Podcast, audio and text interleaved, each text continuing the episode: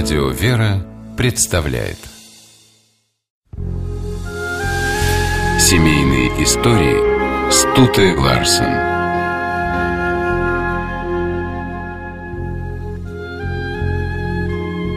В неблагополучных семьях дети отрываются от родителей, как листочки от засохшего дерева. У любящих отцов и матерей крепкая связь с детьми, и сохраняется она до самой старости.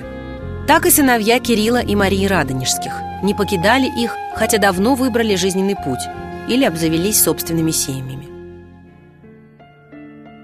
В Ростове боярина Кирилла и его жену Марию знали как очень благочестивых людей. Они поселились в деревне недалеко от города, опасаясь городских соблазнов. Отправляясь в Ростов по делам, Кирилл точно знал, как его встретят вечером, когда он вернется. У ворот будет стоять его жена Мария, ожидая мужа. У нее в ногах будут вертеться трое сыновей – Стефан, Варфоломей и Петр. Каждый подпрыгивая как можно выше, чтобы первым увидеть, как отец подъезжает к деревне. Поэтому Кирилл торопился закончить дела, чтобы скорее оказаться дома. Мария всегда спокойно отпускала мужа в город. Она не боялась супружеской измены. Они с Кириллом поженились рано, и за годы совместной жизни их души успели так сродниться, что супруги уже не мыслили себя по отдельности. Они вместе ходили в церковь, соблюдали посты и приглашали к себе странников. Даже проведя несколько часов в разлуке, Кирилл и Мария спешили при встрече сразу же поделиться друг с другом тем, чем занимались. Супруги были счастливы жить простой жизнью, но скоро их коснулась беда, и Кирилл потерял все свое состояние. Когда ему предложили переселиться в московское княжество и поступить на службу к другому князю, он пришел к Марии советоваться. Переехать в те времена было намного сложнее, чем в наши дни, но жена и дети доверились Кириллу.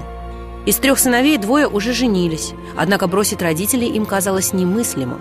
Остался с ними и средний сын, Варфоломей.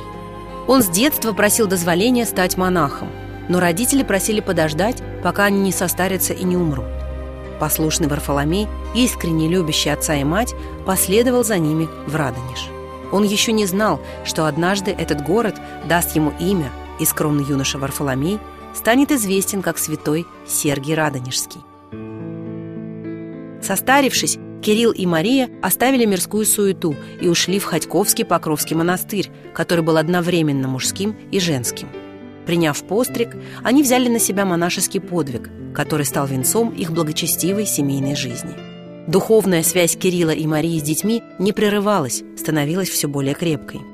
Стефан, недавно похоронивший жену, присоединился к родителям и стал за ними ухаживать. Трудился в обители и Варфоломей, постоянно навещал отца и мать и третий сын, Петр. Незадолго до своей кончины Кирилл и Мария приняли схиму и взяли на себя особо строгие монашеские обеты.